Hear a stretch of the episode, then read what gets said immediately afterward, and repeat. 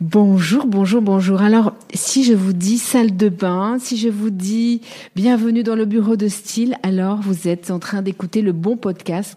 Aujourd'hui, je reçois pour mieux comprendre l'univers de la salle de bain Brice Nastor. Bonjour Brice. Bonjour Sandrine. Vous êtes directeur commercial France d'une très jolie marque qui s'appelle Burbad. Euh, vous êtes directeur commercial depuis 12 ans. Avec vous, j'ai envie qu'on comprenne l'univers de la marque, bien sûr.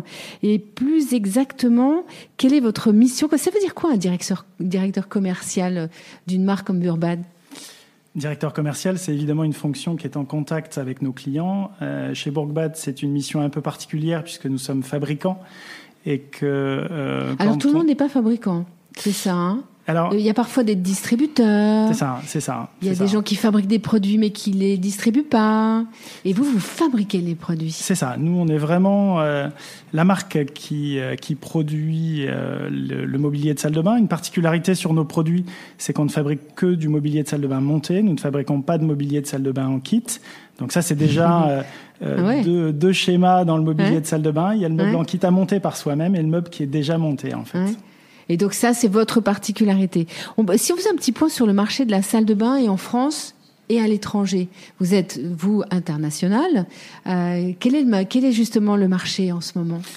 Alors déjà, le groupe Bourgbad, il est présent euh, en Europe, essentiellement en Europe, pas que en Europe, mais essentiellement en Europe.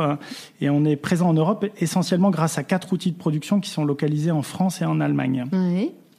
Nos marchés principaux, c'est un, l'Allemagne, euh, deux, la France, l'Autriche, le Benelux, un peu la Suisse, l'Angleterre.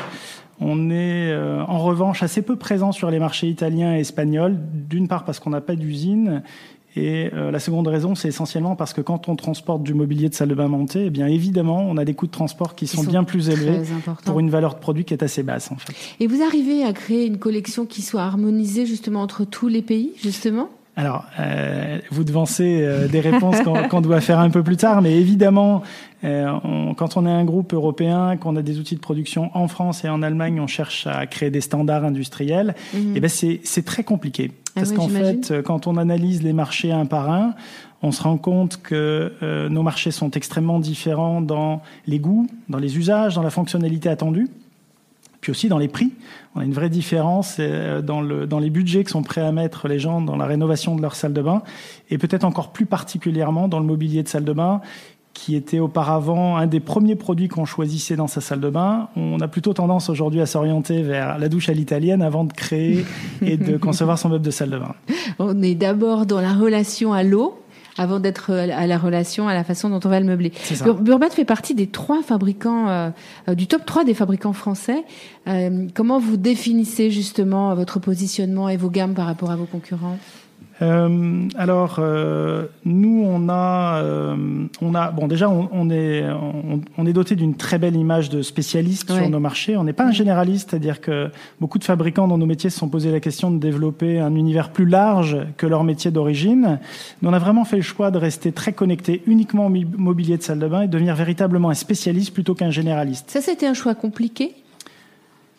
Non, non, ça, peut être un choix compliqué parce qu'en fait, euh, quand vous êtes doté d'outils de production qui ont un vrai savoir-faire, qui en plus euh, sont très intégrés, c'est-à-dire qu'on fabrique beaucoup de choses dans le meuble de salle de bain, on achète finalement assez peu à l'extérieur, sauf bien sûr de la matière première euh, qui est nécessaire à l'élaboration du produit, mais on a plutôt tendance à être assez intégré et autonome dans notre fabrication, donc on a en plus développé des gammes qui vont jusqu'à des, des, des surmesures qui sont assez impressionnants en termes de possibilités.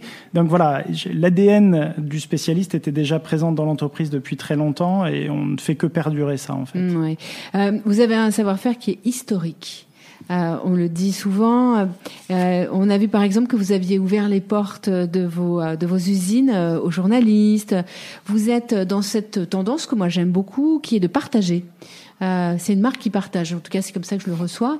Euh, vous pouvez m'en dire un tout petit peu plus Qu'est-ce que ça a été Ça a évoqué quoi chez vous euh, justement J'ai déjà partagé une petite histoire sur le groupe puisqu'elle est, elle est, c'est une longue histoire déjà. Le groupe a débuté en 1946. On est en Allemagne. À ses débuts, le fondateur a un peu cherché ce qu'il allait faire de probablement l'équivalent d'une menuiserie euh, en Allemagne. Il a commencé à fabriquer des, des jouets en bois pour enfants. Alors, je vous arrête. Vous savez où vous êtes ici? Vous ah. êtes. Alors, on est en train d'enregistrer euh, ce moment euh, juste, qui s'appelle Bureau de style, et vous êtes dans un lieu qui a été un lieu où on a fabriqué des jouets. Parfait, un point en commun. Ça nous relie. exactement, exactement. Euh, et puis euh, très vite, il a, il a dû détecter de nouveaux marchés. Il a fabriqué des tables à tapisser. Donc là, on est dans les dans les moments où euh, le papier peint doit se développer euh, mhm. en Allemagne et en France. Puis des armoires de toilette pour finalement se lancer dans le meuble de salle de bain en 66. Donc on a quand même une histoire dans le mobilier de salle de bain qui est quand même très très longue. Et donc ce propriétaire a acquis des entreprises au fur et à mesure de son évolution. Et notre groupe, il est aujourd'hui construit autour de quatre usines. On en a une qui est en France, à Nogent-le-Roi. On est, on est qu'à 100 km de Paris et trois autres qui sont en Allemagne. Chacune a un savoir-faire, définition en lac, mat, brillante, du plaquage bois, euh, du, du mélaminé avec du champ ABS. On fabrique aussi des plans de toilettes en pierre de synthèse. Euh, on peut presque faire sa salle de bain sur mesure. En Oui, complètement. C'est vraiment le cas. Aujourd'hui, on propose et on, on, sait faire des salles de bain sur mesure, absolument.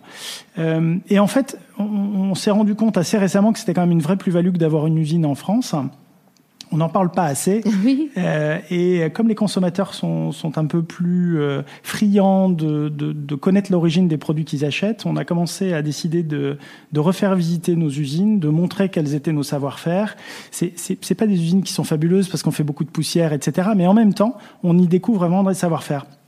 Voilà, c'est la raison pour laquelle on reçoit des. Oui, exactement. C'est la raison pour laquelle on a reçu des journalistes euh, depuis quelque temps et on va, on va bien sûr prolonger euh, cette expérience. Et en plus, vous surfez sur une tendance euh, fantastique qui est le Made in France sur la fabrication quand vous le faites en France. Tout, tout, tout, ne peut pas être fabriqué en France peut-être, mais vous êtes quand même, vous avez défendu une histoire française. Alors c'est assez marrant ce que vous me dites parce que on, a failli s'installer euh, très récemment dans un collectif dans lequel le thème c'était le, euh, le French Touch et c'est un peu difficile quand on s'appelle Bourg-Bad quand même de s'installer complètement dans le dans le dans le French Touch.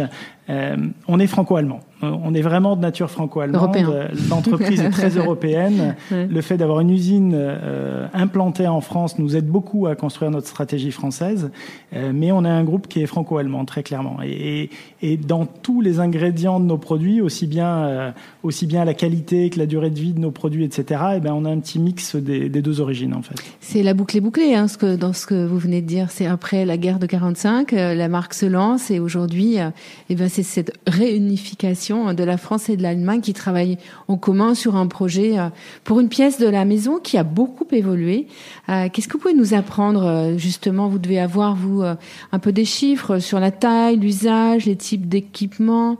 Est-ce qu'il y a des choses Enfin, est-ce que vous avez, j'imagine, beaucoup de de connaissances. Alors on a beaucoup de sources, on a on a des observatoires, etc. Euh, on a on a de nombreuses sources. Vous avez des observatoires intégrés à la marque? Non, pas du tout. Non, vous travaillez avec des on travaille avec des organismes, avec des on, on, achète aussi bien souvent des études. Euh, Parce que c'est important, j'imagine, pour continuer à aller vers le marché, à correspondre à l'attente du consommateur, etc. Oui, clairement, d'autant plus que la salle de bain est une pièce qui a changé. Alors je vais pas, euh, je vais pas anticiper ce que Marie euh, dira un peu plus tard, mais on, est, on est dans une pièce qui était extrêmement dédiée à l'hygiène, dans lequel on passait très peu de temps. Et aujourd'hui, on est plutôt dans une dans une pièce qui, qui est synonyme de, bien-être, euh, on prend soin de soi. On est aujourd'hui, on fait de plus en plus attention euh, à l'image qu'on renvoie. Donc euh, cette pièce est devenue assez primordiale dans tout, dans le respect de tous ces enjeux-là. c'est une pièce qui évolue sur sur plein de paramètres, le, le, meuble, mais pas que. Aujourd'hui, on parle aussi beaucoup de lumière dans la salle de bain. Nous, on a fait beaucoup d'études ah oui. sur sur la lumière dans la salle de bain. C'est un, euh, un, sujet, euh, je pense, le ah, plus important. C'est fabuleux. C'est un sujet fabuleux parce qu'aujourd'hui, euh, la multiplicité des sources et des, et des techniques de, de, de, de, mise en lumière de la salle de bain sont tellement vastes, le LED, le, le fluo, le, qu'on a des natures de lumière qui peuvent venir dénaturer beaucoup de choses. Donc on a vraiment beaucoup travaillé sur la qualité qui de la lumière dans la salle très, de bain. Très très très jolie dès que je me lève le matin, par on exemple. A ça. On a ça, ça me surprend pas. Est-ce que c'est un marché justement qui peut se comparer avec celui de la cuisine euh, sur l'inspiration, sur le développement d'un savoir-faire? Est-ce que c'est euh, vous, vous, vous, avez fait des petits parallèles avec euh, avec la cuisine ou pas?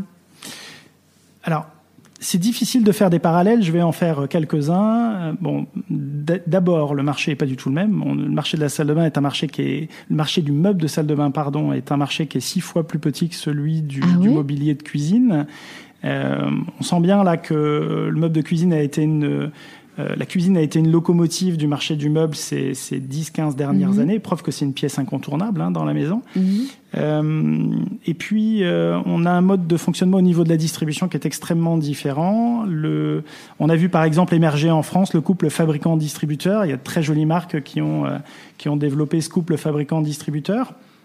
Puis des acteurs, euh, je ne sais pas si je peux les citer, mais des Bien acteurs comme Ikea et les grandes surfaces de bricolage qui ont aussi démocratisé la rénovation de la salle de bain. Donc ça, c'est un premier Comme le point. roi Merlin, par exemple. Oui, alors le roi Merlin, qui a bien entendu. beaucoup, euh, beaucoup travaillé sur ce sujet. Absolument. Euh, Aujourd'hui, c'est ce- une, une marque de grande surface de bricolage comme le Roi Merlin a, a aussi contribué à développer ces marchés-là. Et, et alors là, je les connais beaucoup plus sur la salle de bain, mais notre marché de la salle de bain qui est distribué majoritairement pour nous au niveau de la marque par le réseau négoce sanitaire chauffage est aussi euh, distribué de plus en plus par euh, ces enseignes de grandes surfaces de bricolage pour lesquelles on développe des produits d'ailleurs. Ah oui, Euh, oui, spécifiquement. Oui, on a, on a tendance à développer des produits très spécifiques pour répondre à des attentes qui sont potentiellement quand même un peu différentes. Euh, pour des produits euh, euh, sur lesquels peut-être le, le, le particulier qui achète le produit est lui-même le poseur de son produit. Donc on a des attentes qui sont un peu différentes par ça, rapport à ça a notre beaucoup circuit évolué, par exemple. Ça, a changé, ça a dû changer votre métier, du coup. Là où on industrialise, il faut aussi aller un petit peu plus euh, dans la logique de l'attente du consommateur. C'est une relation différente. On a beaucoup travaillé sur la facilité d'utilisation des produits, sur la fonctionnalité, etc. Et puis on se rend compte qu'aujourd'hui, euh, le consommateur final, ben, il veut faire lui-même, il veut euh, partager peut-être des connaissances avec des amis, faire faire par d'autres. Donc inévitablement, on doit aussi travailler sur ces thèmes-là, nous fabricants, ouais. Même Ça si on n'est pas vendeur. Oui, bien sûr, parce que le distributeur reste dans son rôle et dans, C'est son, ça. dans sa place ça. de distributeur. Euh, quelles sont les grandes innovations majeures euh, chez Burban? Parce que j'ai l'impression que déjà humainement, bah là, vous nous avez raconté des choses euh, qui, qui vous ont obligé à, à innover, mais dans, dans, dans la technique ou je- que- quelles sont les innovations? Alors, je, je vais faire référence à un salon qui est assez récent. On a un salon euh, vraiment spécifique au marché de la salle de bain qui s'appelle ISH, qui est basé à Francfort.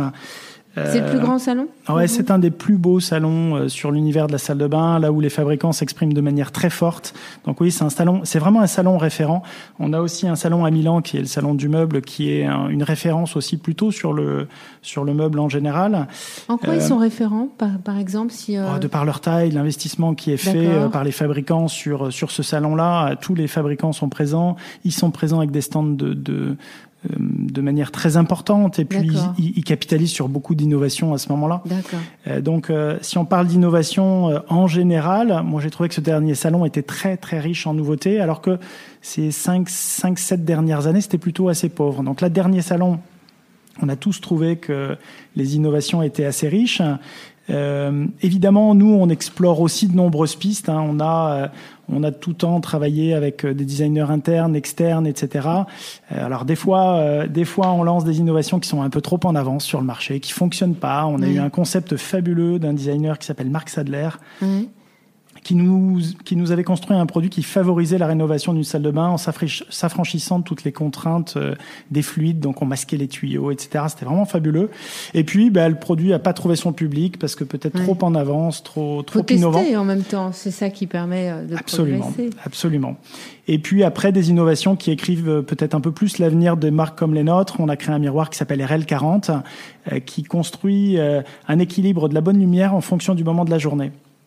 Alors, euh, euh, je, je, on respecte les rythmes biologiques. Le matin, on a besoin d'une lumière plutôt froide et tonique pour justement toutes les séances de maquillage, euh, rasage, etc., etc. Puis le soir, on a besoin d'une lumière un peu plus chaude, un peu plus apaisante pour favoriser euh, euh, toutes les euh, euh, toutes les capacités à s'endormir en fait euh, plus facilement. Ah. Donc voilà, ça c'est des tendances sur lesquelles nous on travaille sur le fond et c'est des tendances qui vont inscrire un peu le le, le standard aussi de nos produits Ouais. futurs en fait. Ouais. C'est là où vous êtes parmi les leaders, parce que vous réfléchissez aussi dans, ce, dans l'ensemble, en fait, pas que simplement. Oui, c'est ça, évidemment. On doit contribuer à l'avenir de la profession en travaillant sur des, des évolutions, bien évidemment. Et je pense qu'on y contribue euh, sérieusement. Largement, bah oui, quand on est dans le top 3, il faut entraîner les autres. C'est ça, c'est ça. ça, c'est ça qui est intéressant. Intéressant. C'est ça. Eh ben, merci beaucoup. C'était très intéressant de vous écouter, euh, Brice Nastorg. Je répète, vous êtes directeur commercial France chez Burban depuis 12 ans maintenant. On a eu un joli tour du marché. on va faire un autre moment, un autre podcast pour comprendre maintenant comment, dans le marketing de, de cette jolie marque opérationnelle, comment, bah, quelle est la mission, la mission d'une directrice marketing. Mais je vous remercie infiniment et je vous dis à très vite. Merci Sandrine.